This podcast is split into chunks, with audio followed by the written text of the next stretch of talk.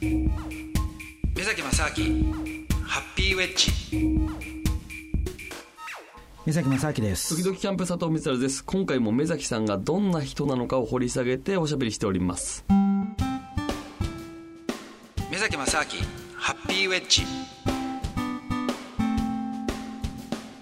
その普通が幸せだっていうことが僕は嘘だって言ってるのの、まあ、一つの根拠でもあるわけですよ、普通ってだってそれはね自分の本来ある姿から一番離れたところにこ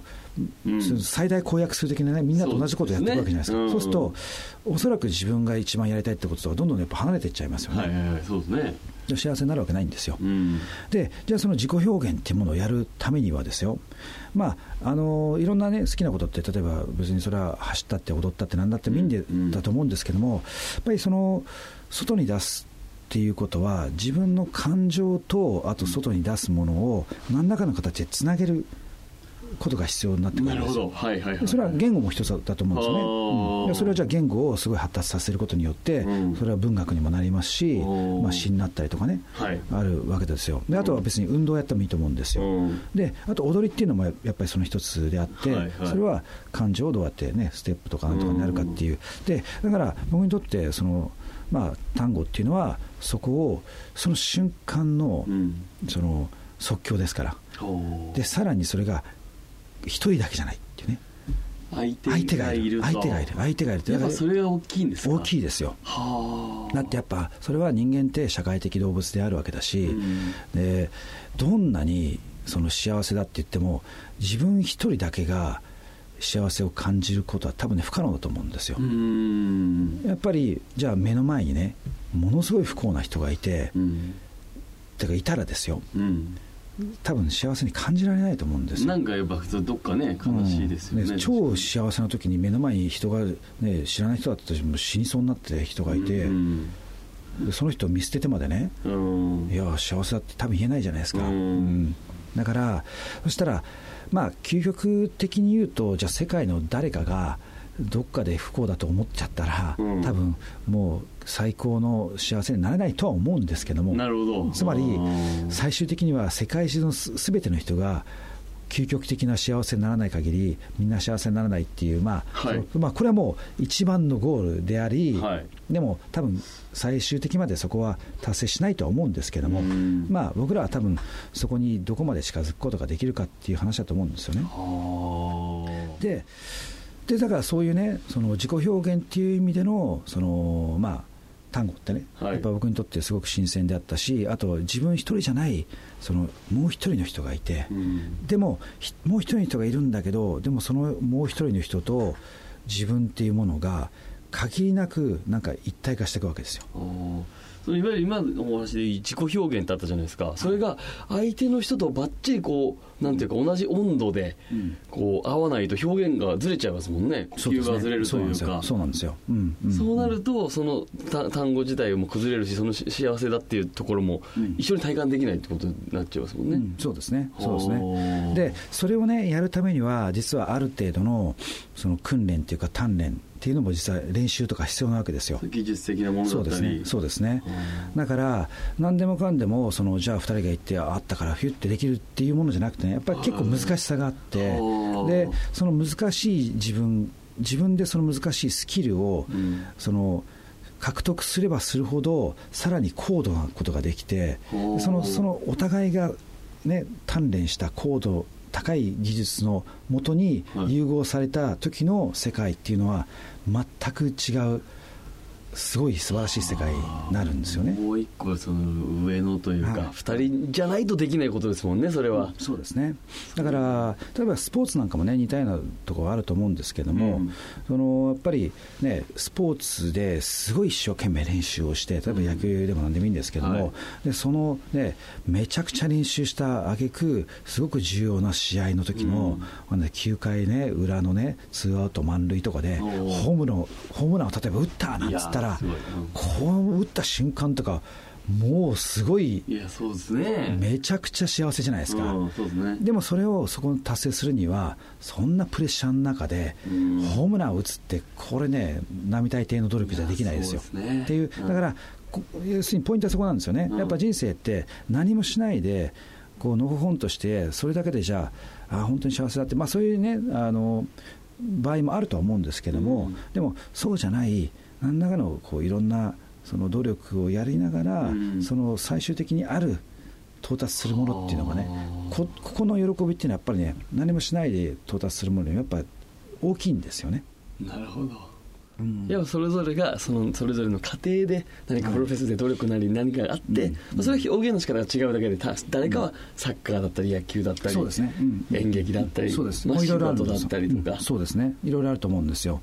だからそれがやっぱりその僕にとってアルゼンチン単語っていうのがね、うん。あのいろんなそういった意味でその自分が鍛錬しなきゃいけないし音楽性もあるしあと音楽を聴聞くっていうね。でその音楽をどう自分が解釈するかっていうのもありますし、うん。だからいろんなものが凝縮されていて、はい。あとさらにやっぱ瞑想の話ちょっとね前にしたんですけども、はい。そういった瞑想的な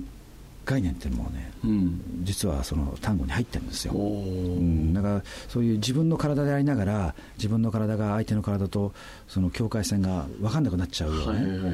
はい自分でありながら自分じゃないっていうでもそういう自分を自分が見てるっていうようなね。ちょっと俯瞰でそうですね。そうなんですよ。そうなんですよ。だからいろんな意味でねあこれ面白いなっていうのがあ出会って。だから僕にとって、うん、本当に単語をやってる時っていうのが自分にとっての瞑想してる時間でもあるし、うん。そのまあ一つの僕にとっての幸せの象徴的なところもあるんですよね。なるほど。はい。だからこれを聞いてるリスナーの皆さんは、まあ、これからねそのあ目崎さんでいうその単語をうん。それぞれの分野で見つけて、うん。そこにこうそうですね。表現していくっていうことがそうですよこの伝わっていくとうん。すごくハッピーウェッジとしてもですねいいですよね。はい。そうですね、だからそうですね。あのだからといってみんなにね単語をやれって話でもないんですよまあねそれぞれの単語うん。の部分がというか、そですね。まあ、あの佐藤さんには単語やってほしいんですけども。僕目崎さんとお付き合いさせていただいて、まあ、1年2年ぐらいになりますけど、はい。はい。単語の話は何回も伺ってて非常に興味深いんですけども、はい。はい。まだちょっと単語を、まあ、やれてないですね確かに。なんでやんないんですか？何なんですかね？あのいつもたくさんお話を聞いて、面白そうだなと思うんですけど、はい。やっぱりこのなんていうかややし敷居が高そうだあそうですか？やっぱりなんか気軽にちょっと単語やりに行きますっていうことで、フラッと出かけるもんでもないじゃないですか。いやそういうもんなんですよそうなんですか？そういうもんなんですよ。飯食ってくるわとか夢崎さんにしてみたらなんかコンビニ行ってくるみたいな感じで行くじゃないですか、そうですね、はい。はい、コンビニ行くよりも敷居が低いんじゃないですか？で思うんですよ、はい。僕らにとってみたらそうでもないんですよ。でもそれはコンビニ一回も行ったことない人は敷居高いですよ。そうだからそうなんですよ。一回行っちゃえばってことですよね、はい。はい。そうですそうです。はい、はい。大丈夫かな。ちなみに単語の時の衣装衣装っていうか服あるじゃないですか。はい。あれはなんか決まりがあるんですか？やっぱりえっとね、その普通に練習するとか、はい。普段のその単語の、まあ、踊るね、そうん。の場とかは、まあ、そんなにうるさい時はないですね、だから別にジーンズで着てる人もいますし、はいはいはい。でただあの、たまにそのフォーマルなね、うん。あのパーティーとかの場合は、ある程度ドレスコードでっていうことを言われることはありますけどもただそういうことない場合は、まあ、通常、本当にもう夏とかになったら T シャツ、ねー。短短パンはさすがにないけど、まあし、そうそう下は下ははい入ってっていうのがありますね。ただね、やっぱり踊りの性質上、あんまりそのタイトなパンツとかを履いてると、うん。こうね、動きにくいんですよね。足とか結構こう動かすから、なるほど、うん、だからやっぱりズボンは太めの方がいいんですよね。だから単語のスーツなんてね、もうあの昔のボンタンみたいな感じですよ。あーあそうなんですね、あそこ確かに言われてみれば確かになんかひらひらどんどん太いイメージありますね確かに、うん。あれはでもね、足のあの動きをね、うん。えー、と綺麗にあの形を見せるためにってなんですけどでもね、ちょっと間違えるとな、どっかのね、はいあのヤンキーかとかいう感じになっちゃうんですよ。あれはだから単語してる時だけ着るようですねそうなんですよ。だから僕一回ね、なんかで会社にこれ、まち、ちょっと試しにこう単語スーツを着てこうかなと思ったんだけど、凡単に間違えたらしゃれにならないからやめようかと思って。目崎さんはまあ会社社長でもねいらっしゃいますけれども、ちょっと会社の話でたんであれですけど、まああのー太陽光のね、はい。再生エネルギーの会社のも立ち上げて、そうですね、最初は、はい、はい、そうですね、はい、太陽光の、まああのーえーメガソーラーをね、えー作ることから始めてで今はあの地熱から、あはい、何から、えーと、いろんな自然エネルギー全般を手掛ける、えー、と会社やってらの、はい。ということで、だからもう幅広いんですよね、こうだから、まあ、でも、いろいろやってらっしゃる単語だったり、その再エネの会社だったりとか、はい。まあ、その世界旅したりとか、まあ、いろいろな顔がはい